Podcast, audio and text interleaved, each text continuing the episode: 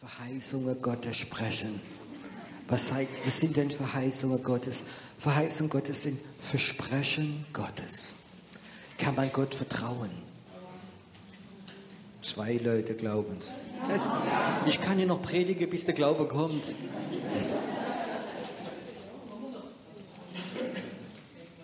Weißt du, ich glaube, dass wir alle, auch Christen das kennen, enttäuscht worden sind von Versprechen.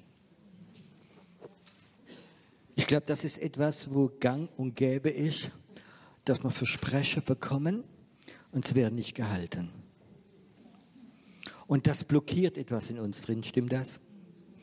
Jeder hat so erlebt und wir haben öfters eine Sperre in uns drin, wenn wir Versprechen bekommen. Ich kann mich erinnern, ich war vier Jahre alt und ich war im Kindergarten und da war ein kleines Mädchen mit lange, dunkle, schwarze Haare, ganz süß und die hat mich so imponiert. Und ich hatte gerade vorher Geburtstag und hatte so ein kleines, schönes Auto bekommen, war ganz stolz drauf. Und das Mädchen kommt und sagt, gib ich mal dein Auto, da bringe ich dir zwei heute Mittag. Die hat sie nie gebracht. Und diese Kleine von vier Jahren hat gewusst, du, du kannst ja angelogen werden. Ich habe so geglaubt, dass die immer dann zwei Auto bringt. Und dann kommt etwas, so eine kleine Dosis Missbrauen. Misstrauen zu den Leuten, das ist alles Mögliche. Ja, aber dann bist du Christ geworden und dann bist du bei Menschen, wie das niemals mehr machen. Und dann Prediger, boah, du bist geheilt, glaub es nur, du bist gesegnet, oh, das wird dir Gott geben. Was haben wir alles Versprechen gehört? Und plötzlich haben wir gemerkt, das war vielleicht nur Begeisterung und alles Mögliche. Und dann tragen wir das. Und manchmal müssten wir so wie vom Computer löschen können. Löschen diese Versprechen, wenn wir bekommen haben, auch geistliche vielleicht besprechen und sie sind nicht geschehen. Ein älterer Bruder kam auf mich zu, war noch nicht so lange gläubig, aber da wollte richtig vorwärts gehen. Und dann ging er in Paris auf eine Konferenz und da war so Prediger dort, Amerikaner, und die können, die haben, die sind total gesalbt für Opferaufruf machen. Und die haben so die Salbung für Bankraub. Die haben so geistliche Pistole. Ich habe es manchmal schon erlebt und zugeschaut. Macht die Augen zu, macht der Portemonnaie auf und hau rein. Und der Bruder war dort und es war ein Rentner und ja, es ging ihm nicht so gut. Und der Sprecher sagte, wenn du jetzt 100 Euro reingibst, 100 Euro, dann wirst du sehen am Ende vom Monat, wird sich das verzehnfacht haben. Und er sagte, ich gab diese 100 Leute die letzte Euro, die ich hatte, habe ich reingelegt. Und es kam nichts. Bei ihm, spürte in seinem Herz, es war eine so Enttäuschung. Er hat es so geglaubt. Er hat so das Versprechen geglaubt. Und es ging keine Verheißung mehr rein. Wenn Gott etwas verspricht, dann gibt er es. Verstehst du? Und wir haben ein Buch voller Verheißungen. Aber das sind keine Verheißungen wie, äh, wenn du das kaufst, bekommst du zwei geschenkt, sondern das sind Verheißungen im Geist. Und zweitens, an viele Verheißungen ist etwas gebunden. Und das vergessen wir immer. Und ich möchte heute, Morgen nochmal Gottes Verheißung euch mitgeben, wie man Gott aufs Herz gelegt hat. Und die kannst du dann da lesen im Psalm 112. Und das fängt an mit glücklich oder wohl dem Mann oder die Frau, der den Herrn fürchtet und der große Freude an seine Gebote hat. Im Neuen Testament möchte ich immer das Wort Gebote ersetzen mit durch Gnade. Gott, erste Verheißung, Gott möchte, dass du glücklich bist. Es gibt Leute, die glauben seine Berufung vom Hiob. Es gibt ganze Hiob-Gemeinde, es gibt Hiob-Prediger. Ich gehöre nicht dazu. Gott möchte eine Verheißung geben. Er möchte, dass du glücklich bist. Gott hat Menschen ins Paradies gemacht, nicht, dass sie gestresst sind. Verstehst du? Ich bin letztes Mal in Paris gewesen Im Durchschnitt in Paris, in Paris sind die Gehälter viel höher, Beispiel, als die Städte 100, 200 Kilometer drumherum. Und das ist der Grund, dass viele Leute, wie vielleicht 100, 200 Kilometer von Paris weg wohnen, gehen in Paris arbeiten. Und das heißt Metro, Zug, Stau, alles Mögliche. Und die brauchen öfters auf die Arbeit zwischen zwei und zweieinhalb Stunden hin und zweieinhalb Stunden nach Hause gehen. Fünf Stunden unterwegs plus acht Stunden im Stress arbeiten. Ich kann das sagen, die Leute nach ein paar Jahren sind fix und fertig, verdienen mehr Geld, aber sie sind nicht glücklich. Sie sind gestresst. Gott hat die Menschen in ein Paradies gemacht, nicht in ein Stress, sondern ein Paradies hinein, dass sie glücklich sind. Er könnt von allem essen, außer diesem Baum. Seid total glücklich, der Wunsch Gottes. Und dann haben sie gesündigt und dann war das Glück vorbei. Aufgrund von der Sünde. Und dann ist Jesus gekommen und hat unsere Sünde vergeben. Das bedeutet, dass wir wieder ins Glück können reingehen. Amen in dieses Wohlempfinden. Die Welt hat Sehnsucht nach, nach, nach Wohl. Die Menschen haben nicht Sehnsucht nach Geld und Materielle. Und man merkt, wie mehr und mehr Leute dieses Suchen, dieses Wellness, diese, und dieses Bild für die Menschen, für Wohlsinn, ist Buddha. Du kannst heutzutage nicht mehr in eine Sauna oder eine Wellness gehen oder ein Wellness-Hotel, wo diese dicke Buddha vorne dran sitzt. Weißt du, und das sind die Lüge vom Teufel. Die Leute glauben, dass Buddha glücklich macht. Gott macht glücklich. Jesus ist für uns gestorben, hat unsere Sünde weggenommen, dass wir glücklich und ohne Ängste und ohne Verdammnis leben können. Das macht glücklich. Glücklich der, wie den Herrn fürchtet. Und das möchte ich auch sagen. Diese Ehrfurcht vor Gott soll nicht weggehen. Und das ist öfters in charismatischer Kreise der Fall. In charismatischer Kreise erlebe ich öfters wieder aus Begeisterung, huft man und tanzt und das ist alles schön, Freude gehört dazu. Aber wenn man die Ehrfurcht vor Gott verliert.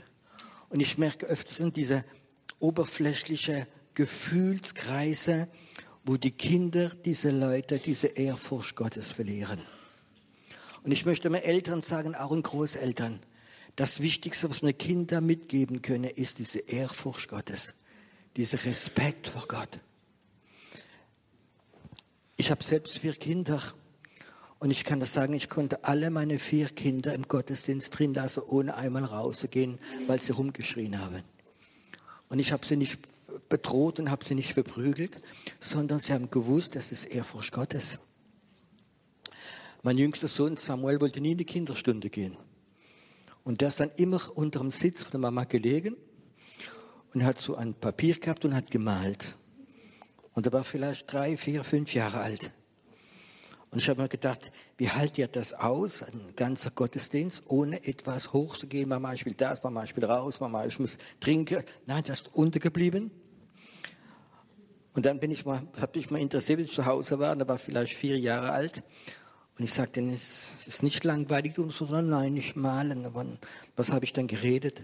Und er hat in fünf Sätzen meine Predigt total gesagt geht etwas rein. Wir haben heutzutage so einen, einen Moment, wo unsere Kinder in vieler Erziehung kleine Götter werden. Und man will sie verwöhnen. Und sie dürfen mit, mit fünf Jahren ihres erste Handy haben und weiß nicht was noch. Aber das hat mit Ehrfurcht Gottes nichts zu tun. Ich wünsche mir wieder so, dass wir das, diese Ehrfurcht Gottes haben, dass sie wissen, es ist das Haus Gottes.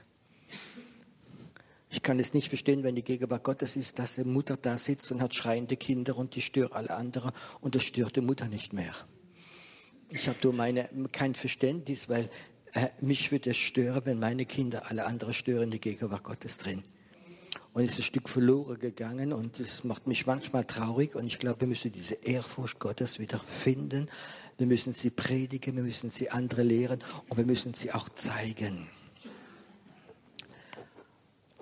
Meine Kinder haben schon immer gewusst, wenn ich zu Hause gebetet habe, dann ist die Ehrfurcht Gottes, Papa redet mit Gott. Und dann ist man still. Meine Lydie aus der Schweiz, ich habe drei Schweizer Enkel, ähm, die war vielleicht zwei Jahre alt. Und da, wo ich gewohnt habe, habe ich so einen kleinen Gebetsraum im Keller gehabt. So Hobbyraum, das war mein Gebetsraum. Und wenn ich später wollte, eine stille Zeit haben, bin ich im Runtergang in diesen Raum hinein. Und dann bin ich am morgens hingegangen, habe Bibel aufgemacht und war gerade im Gebet. Und dann höre ich jemand, wie die Treppe runtergeht. Und am Gang wusste ich, das ist meine kleine Lied, die geht runter und die sucht der Papa. Aber der Papa wollte stille Zeit machen. Und jetzt habe ich mal überlegt, was mache ich jetzt? Durch die stille Zeit abschneide, Gott tut mir leid, meine Tochter kommt. Oder schickt die Tochter weg und verletzt meine Tochter. Was macht man? Und ich war da und gesagt, Herr, hilf mir. Und habe ich gar nichts gesagt. Dann ist die Tür aufgegangen, kam sie rein. Und ich habe einfach weiter gebetet. Dann kommt sie rein und sitzt sich auf die Couch neben mich. Bestimmt fünf Minuten, kein Wort gesagt, die Hände zusammen gemacht. Und dann ist sie aufgestanden, wieder rausgegangen und die Tür zugemacht. Und ich habe die Tochter nicht verletzt und der Herr nicht verletzt. Warum? Sie hat gelernt, diese Ehrfurcht in die Gegenwart Gottes. Und manchmal habe ich den Eindruck, es ist in Gottesdiensträume verloren gegangen. Wo manchmal die Gegenwart Gottes da ist und äh, Leute benehmen sich. Da denke ich, Herr, dann kommen sie in die Seelsorge und brauchen Hilfe. Lern zuerst die Ehrfurcht Gottes.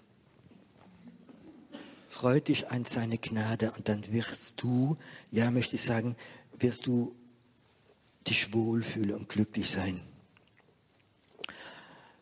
Und dann gibt es noch eine Verheißung, wenn du das machst. Deine Nachkommenschaft wird mächtig sein im Land. Einmal vielleicht gesegnet, aber auch mal geistig. Möchtest du, dass deine Nachfolgerschaft im Land mächtig wird? Möchtest du, dass Kinder in die Politik gehen, in die Wirtschaft gehen, dass es wichtige Leute wird, weil sie Ehrfurcht vor Gott haben und weil Gott sie segnet. Ich glaube, es ist eine Zeit, wo der zurück wird kommen. Wir müssen nicht warten, bis der Weckung da ist. Wir können schon diese Ehrfurcht weitergeben und ich glaube, es wird ein Segen sein für die nächste Generation. Vermögen und Reichtum wird in seinem Haus sein und seine Gerechtigkeit besteht auf ewig.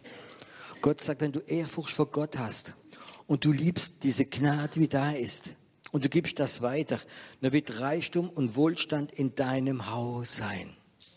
Und das ist auch ein Wunsch Gottes. Es gibt Christen, die denken, Geld ist schlecht. Und Geld ist nicht schlecht, Geld ist gut, wenn es dir dient. Aber du darfst nicht im Geld dienen. Und das ist der Unterschied. Gott möchte, dass es uns gut geht. Ich kam, wie ich frisch gläubig war, in eine Gemeinde, da war so die andere, die andere Lehre dabei. Wie mehr dein Auto Rostbeule war, wie mehr warst du gesegnet. Aber ich kann das sagen, das ist auch ein Geist der Armut. Gott möchte, dass es uns gut geht. Dem, dem Aufrichtigen strahlt Licht in die Finsternis. Er ist gnädig und barmherzig und gerecht. Gut steht es mit dem Mann, wie gütig ist und leid. Er wird seine Sache durchführen nach dem Recht. Gott sagt, ich kann dich so segnen in viele Gebiete, auch in die Finanzen, dass du ja von gutem Herzen weitergibst. Gott möchte dich nicht segnen, dass du bunkerst und bunkerst und bunkerst. Gott möchte dich segnen, dass du weiter segnest und dann wird dieser Fluss nie aufhören. Verstehst du? Und das ist, glaube ich, ein wichtiges Prinzip. Gott möchte dich segnen, aber manchmal ist unsere Angst da, Angst der Zukunft, dass wir gern bunkern, uns absichern. Und dann hat es Beerdigung oh, der Bruder war so gesegnet, der hat sechs Häuser, aber er ist früh gestorben. Und ich sage etwas, Gott möchte dich segnen. Wenn du in deinem Herz etwas hast, Gott, wenn du mich segnest, ich werde sofort weiter segnen und dieser Fluss wird nicht aufhören. Das ist, was Gott möchte.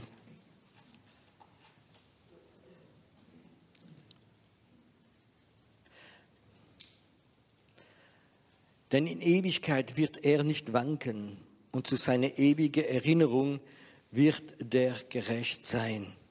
Ich glaube, wenn du das machst, dann wirst du nicht wanken, du wirst sicher sein. Und jetzt kommt ein Satz, über den möchte ich mal reden. Und er wird sich nicht fürchten vor böse Nachrichten. Fest ist sein Herz, er vertraut auf dem Herrn. Wenn du Ehrfurcht vor Gott hast und hast diese Haltung, wie ich gerade vorher gelesen habe, da werden Nachrichten kommen, böse Nachrichten, und du wirst dich nicht fürchten. Und jetzt prophezei ich etwas. Böse Nachrichten werden kommen. Sie werden kommen.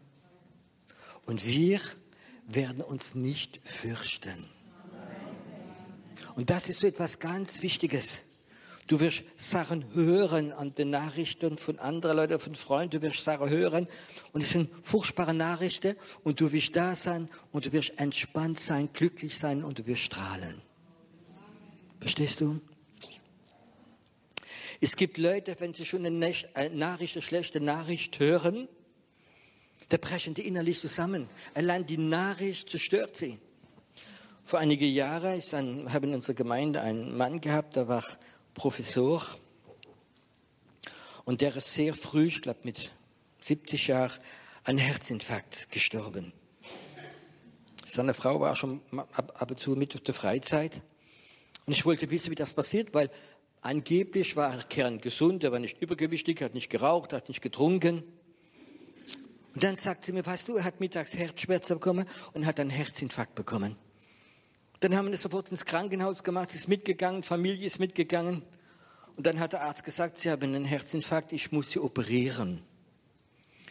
Diese Nachricht, von, dass er operiert muss sein, sagt seine Frau, hat er sofort angefangen zu krampfen und er ist gestorben innerhalb ein paar Minuten. Die Nachricht, er muss operiert werden. Nicht die Operation hat ihn getötet, nicht das Herzinfarkt, sondern die, die Panik, dass er jetzt operiert muss werden. Schlechte Nachrichten können töten. Schlechte Nachrichten können dich depressiv machen. Schlechte Nachrichten können dich lähmen. Schlechte Nachrichten können dir dein Glaube rauben. Dein Schlaf, deine Gesundheit rauben. Und jetzt werden schlechte Nachrichten kommen. Und wir werden sehen, wie Leute mehr und mehr psychisch krank werden, zum Psychiater gehen. Wir werden sehen, wie Leute schwer krank werden, wie früh sterben. Ich habe gerade, ich habe es glaube ich gestern schon gesagt, gelesen, dass in den letzten sechs Monaten haben sie in Australien eine äh, Übersterblichkeit gehabt von 40 Prozent. Und die Wissenschaftler können gar nicht, von wo kommt das? Sie sind gerade am Raten, wo das kommen könnte. 40 Prozent Übersterblichkeit. Das ist relativ enorm. Und man weiß nicht warum und ganz besonders auch junge Leute. Und ich sage euch etwas, es werden schlechte Nachrichten kommen und der wie Ehrfurcht vor Gott hat und lebt danach und lebt in Freude der Gnade, der wird sie bekommen und er wird nicht erschüttert sein und sein Herz wird in die Ruhe sein, wird ganz ruhig sein. Du wirst wie ein Feld sein in der schlechten Nachrichten. Es gibt Christen, wenn sie eine Diagnose, eine schlechte Diagnose vom Arzt bekommen, da brechen sie zusammen, rufen sofort die ganze Welt zusammen, betet für mich anstatt in diese Ruhe zu kommen, Herr, was bedeutet das? Ein Bruder erzählte mir, er hat eine schlechte Nachricht bekommen vom Arzt. Das da habe ich sie genommen, habe sie gelesen und ich fing an zu lachen. Ja, du denkst, er ist vielleicht psychisch krank gewesen. Er war nicht psychisch krank. Er hat gesagt, es war biblisch. Gott lacht über seine Feinde. Und er sagt, wie mehr ich lachte, wie mehr bekam Freude, wie mehr kam Glauben. Und ich ging in die nächste Untersuchung, es war nichts mehr da. Er hat es weggelacht. Amen. Dann habe ich ein Zeugnis gehört von einem Geschäftsmann aus Amerika. Und der hat ein großes Restaurant gehabt, eines der größten der Stadt, und war immer sehr wohlhabend. Sieben Jahre lang. Und dann plötzlich, kannst du nicht verstehen, ist der Umsatz runtergegangen. Und immer runter und hat gebetet und immer runter und hat gebetet. Und dann gesagt, es wurde so schlimm, dass er sich nicht mehr getraut hat, ins Restaurant reinzugehen. Das heißt, ich bin mit dem Auto gekommen, ich stand vorne dran, ich habe nur noch gebetet, ich habe mich nicht mehr getraut, dass sie immer dann die Bedienung kommt sagt, noch schlechter und noch schlechter und noch schlechter. Und dann stand er so vor dem Restaurant, war kurz vor der Konkurs und er, und er stand mit seinem Auto vom Restaurant und schon drei Tage ist er nicht mehr reingegangen, weil die Nachricht immer runtergegangen ist. Und plötzlich kam etwas über ihn und er fing an zu lachen. Hat gelacht über seine Feinde, über seine Angst, alles Mögliche. Und es hat seit diesem Tag, wie ich gelacht habe, ist der Umsatz hochgegangen und mein Restaurant funktioniert wieder wie der erste Tag. Warum passiert so etwas? Gott lässt es zu, ob du vor Panik schreist oder über die Feinde auslachst. Diese Glaube, wenn schlechte Nachrichten kommen und wenn tausend zu linke fallen und zehntausend zu rechte, mich trifft es nicht. Das ist Glauben. Das ist Glauben. Ich sage euch das prophetisch auch die Kamera rein. Schlechte Nachrichten werden kommen. Aber lest diese Psalm 112. Du wirst immun werden gegen schlechte Nachrichten. Stehst du? Wird, du wirst immun werden und manche schlechte Nachrichten sind auch Fake News. Verstehst du? Die sind gemacht, um Leute in Panik zu bringen. Ich kann euch einige von diesen Fake News erzählen. Als ich nach Deutschland kam vor 34 Jahren, vielleicht können sich einige noch erinnern dran, da war ein Thema in Deutschland, ich kam von Frankreich rüber, es war nur ein Thema und es war Waldsterben. Alle haben geredet über Waldsterben. Und in der Bildzeitung, habe ich erstmal Bildzeitung gelesen, da war ein Bild vom Schwarzwald drin, also Fotomontage, wo alle Bäume gestorben waren, wie schlimm es aussieht. Und sie haben gesagt, innerhalb drei oder vier Jahre wird 50 Prozent des Waldes abgestorben werden. Und da laufst du im toten Wald rum, weißt du. Und dann haben sie geschrieben, was alles passiert durch dieses Waldsterben. Redet heute noch jemand von Waldsterben? Plötzlich hat niemand mehr das Thema gesprochen. Diese Angst ist langsam wieder weggegangen. Ja, das kann ja passieren. Zehn Jahre später kommt eine neue Nachricht. Ozonloch. Könnt ihr euch erinnern? Das Ozonloch. 50 Prozent der Leute werden in zehn Jahren Hautkrebs haben. Sie werden ja, verbrannt werden. Boah, Ozonloch, wir werden sterben. Und tatsächlich, wenn man nachdenkt und das liest, dann kommen, was machst du hier in Deutschland? Aber das Ozonloch war über ganz Europa. Jetzt sind wir in der Endzeit, das Ozonloch. Und viele Christen haben gepredigt mit dem der Endzeit, dem Ozonloch. Redet heute noch jemand über Ozonloch? Verstehst du? Und wir haben immer so schlechte Nachrichten, auch so Fake News, die kommen. Und die Leute haben Panik davon. Und ich kann doch sagen, wir müssen aufhören, schlechte Nachrichten werden kommen. Aber ich lese diese Vers nochmal, weil er so schön ist. Ich glaube, ich der Vers 7. Er wird sich nicht fürchten vor böser Nachricht. Fest ist sein Herz. Er vertraut dem Herrn. Und dann steht geschrieben, beständig ist sein Herz. Er fürchtet sich nicht, bis er herunterschauft auf seine Bedränger. Er streut aus, gibt den Arme. Seine Gerechtigkeit besteht. Sein Haupt wird Gott erheben. Ist das was Schönes? Die Leute, wie, wenn so schlechte Nachricht kommen, wie stehen bleiben, wie Vertrauen zu Gott haben, wie keine Ängste haben, mit Gott sagen, es wird die Zeit kommen, ich, wo dein Haupt erhebt. Was bedeutet, wenn Gott dein Haupt erhebt? Punkt Angst, wenn Gott dein Haupt erhebt, dann schaust du Jesus an. Stimmt das? Und er schaut dich an. Wenn er so dich nimmt, dann dein Haupt erhebt, dann schaut er dich an. Was ist das Gegenteil von Haupt erheben? Ist deine Füße anschauen. Jetzt probieren wir dieses Bild zu sehen. Es kommen schlechte Nachrichten. Und Deutschland und Europa und Frankreich und die Schweiz, die Panik und die Leute laufen alle so rum die Straße. Und dann gibt es Christen, die gläubig sind. Und die laufen anders. Die laufen so. Herr, du bist so gut. Danke, ich bete dich an. Ich glaube, dass es einen Unterschied gibt. Es wird kommen, Leute, wir laufen so. Depressionen, Ängste, Sorgen werden sie erdrücken. Und andere werden sagen, mir ist wohl, mir geht's gut, ich bin glücklich, ich habe einen wunderbaren Gott. Und weißt du, und viele von diesen Leuten, die so laufen, werden das sehen. Die werden sich umdrehen. Stimmt bei dir etwas nicht? Hast du nicht die Zeitung gelesen? Hast du keine Ängste? Nein, ich habe Gott. Ich habe Jesus Christus. Und dann wirst du, wie wir vorher gelesen haben, ein Licht in die Dunkelheit ausstrahlen. Heute Morgen möchte ich dir gern die Verheißung Gottes mitgeben. Gott möchte, dass es dir gut geht, dass du dich wohl fühlst, dass du glücklich bist. Lass dich nicht erschüttern von schlechten Nachrichten, ob sie jetzt vom Arzt kommen, von der Zeitung kommen, von deinem Nachbar kommen, von allem Möglichen, was du hörst. Lass dich nicht erschüttern. Sei glücklich und du wirst ein Licht in die Dunkelheit ausstrahlen. Und die bösen Nachrichten werden dich nicht erschüttern. Dein Herz wird stabil sein. Und deine Nachkommenschaft wird stark sein. Wird stark sein. Auch in christliche Kreise 1999, am Ende vom Jahr, kam plötzlich bei christlichen Kreisen, zwischen Klammern prophetische Kreise, diese Nachricht, am 1. Januar 2000 werden alle Computer abstürzen, auch bei der Bank. Es wird kein Geld mehr geben, du kannst nicht mehr einkaufen. Und dann haben Christen angefangen, Listen zu verteilen in Gemeinde. Kauft euch Wasser, Decke, äh, Heizungsgeräte, äh, Vorrat, weil es wird nichts mehr geben. Und die Panik, die Salbung der Panik hat sich so verteilt, dass, weißt du, was fast alle Christen das gemacht haben.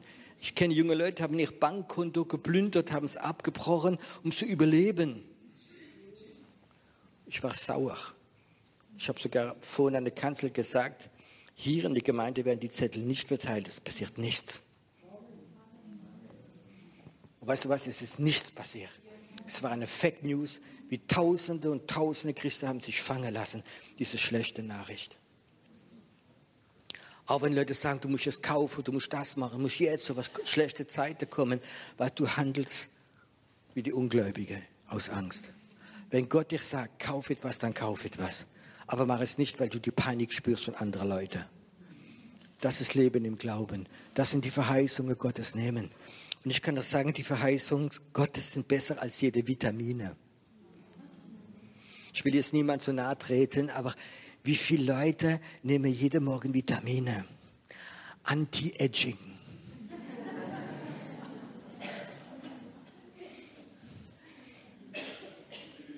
Ich liebe es, wenn so Omis kommen. Die ist 85. Piero, wie alt schätzt du mich? Ich gucke ich guck sie immer an. 120?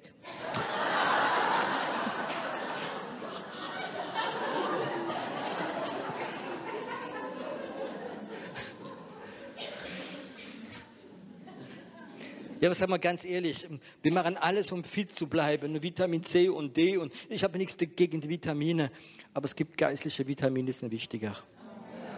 Das sind die Verheißungen Gottes. Fang sie an zu lesen fangen sie an zu wiederkauen. Weißt du, wenn morgens das liest und wenn schlechte Nachrichten kommen, dein Herz ist stark im Herrn. Du wirst keine Angst bekommen. Und dann kommst du in deine Firma und dann kommt der Betriebsrat raus, hat gehört, dass große Kündigungswelle kommen wird. Vielleicht wird die Firma zumachen.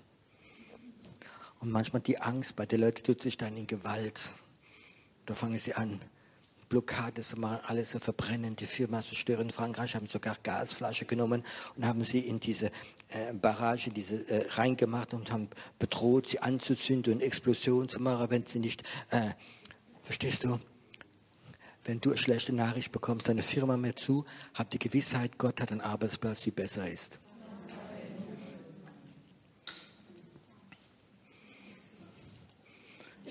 Als ich frischgläubig war, und komme vom Gefängnis raus, war eins sehr wichtig, wieder sofort wieder Arbeitsplatz zu finden. Und ich habe, ich glaube, innerhalb kurzer Zeit einen Platz bekommen, wieder ein Arbeitsangebot bekommen von einer französischen Firma im Außendienst für Deutschland. Und es war ein super Angebot und es hat mir gefallen. Ich habe so die Industrie besucht. Und die Gunst Gottes war da. Ich habe sofort, glaube ich, in der ersten Woche richtig schöne Verträge schon unterschrieben. Und die Firma war in Nordfrankreich, so 600 Kilometer von hier. Und ich gehe dort dann hin, und das war das erste Treffen. Und der, der, Geschäftsführer, der Direktor von der Firma war ein Choleriker. Ich weiß gar nicht, warum auf Moment. Plötzlich wurde der zornig und schreit mich an und sagt, nimm dein, dein, dein ganze Bins, nimm es und geht und bist sofort entlassen. War drei Wochen dort und habe richtig schön Umsatz gemacht. Später habe ich erfahren, dass dieser Typ ein ganz okkulter Typ war. Aber ich nicht, ob du das verstehen kannst. Du bist fristlos rausgeschmissen, bekommst dann Rest Geld und dann gehe ich raus, gehe ans Auto, am Parkplatz und äh, 600 Kilometer heimfahren und meine Frau sagen, hör zu, bin rausgeschmissen worden. Es gibt so Momente, weißt du, wie, wenn man sich erinnern kann, ich laufe raus und ich habe hab nichts gemacht. Wie kommt, dass der mich so rausschmeißt, obwohl äh, die Kunde sich so gefreut habe. Und ich bin am Auto, ich schließe auf, denke, und jetzt muss ich sechs Stunden nach Hause fahren der Atmosphäre. Ich weiß nicht, ich stand da und plötzlich kam es. Ich sagte, danke Jesus, ich werde der nächste Arbeitsplatz viel besser sein. Ich habe so ausgesagt, ich gehe ins Auto, bin heimgefahren, habe sechs Stunden Lobpreis gemacht. Ich habe nur gesungen im Auto. Was, da hört es niemand, wenn ich falsch singe. Da kann ich einfach singen.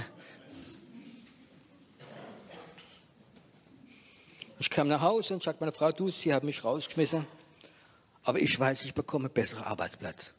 Obwohl das ein richtig gutes, hat mir sehr gut gefallen. Meine Frau sagt, Amen, das ist dann so. Und ich kann das sagen, drei Wochen später habe ich ein Angebot bekommen in Deutschland, im Außerdienst, habe ein Geschäftsauto und ein Audi 6 bekommen. Und dann ist der Umsatz so stark hochgegangen, dass der Chef kommt zu mir und sagt, Herr Fey, normalerweise haben wir so Palette verkauft und ich habe im, im Ausland ganze äh, LKW. Ich habe dem Kunde gesagt, ich verkaufe nur LKW. Da sind 23 Palette drauf. Dann kommt der Chef zu mir und sagt, Herr Fey, äh, es tut mir so leid zu sagen, wir können nicht so viel produzieren. Ich mache ein Angebot, arbeite Sie viel weniger, arbeite Sie zwei Tage in der Woche, wenn es meint sein. Sie bekommen dasselbe Geld, dasselbe Kondition. habe ich gesagt, okay, dann nehmen wir es halt. Und weißt du, das ist die Zeit, wo ich die Gemeinde aufbauen konnte. Ich habe ein Audi A6 gehabt, ich mache keine Werbung. Und das war die Zeit, wo ich fast jedes Wochenende gepredigt habe in der Chapter in Köln, in Düsseldorf und überall kostenlos. Ich durfte fahren, ich durfte das Benzin haben. Ich konnte überall hinfahren, evangelisieren in diese Sache, wie Gott gemacht hat.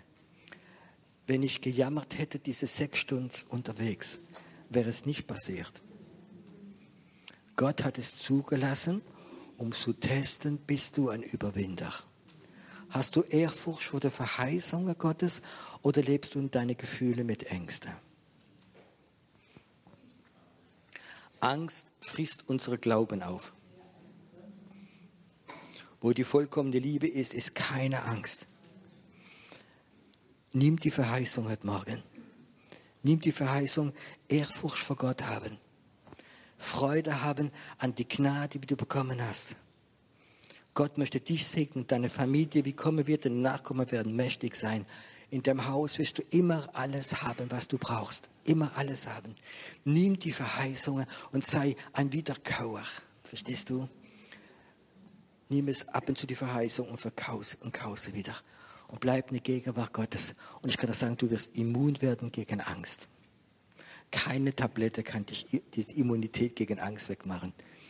Aber die Verheißungen Gottes. Ich möchte heute Morgen sie euch mitgeben.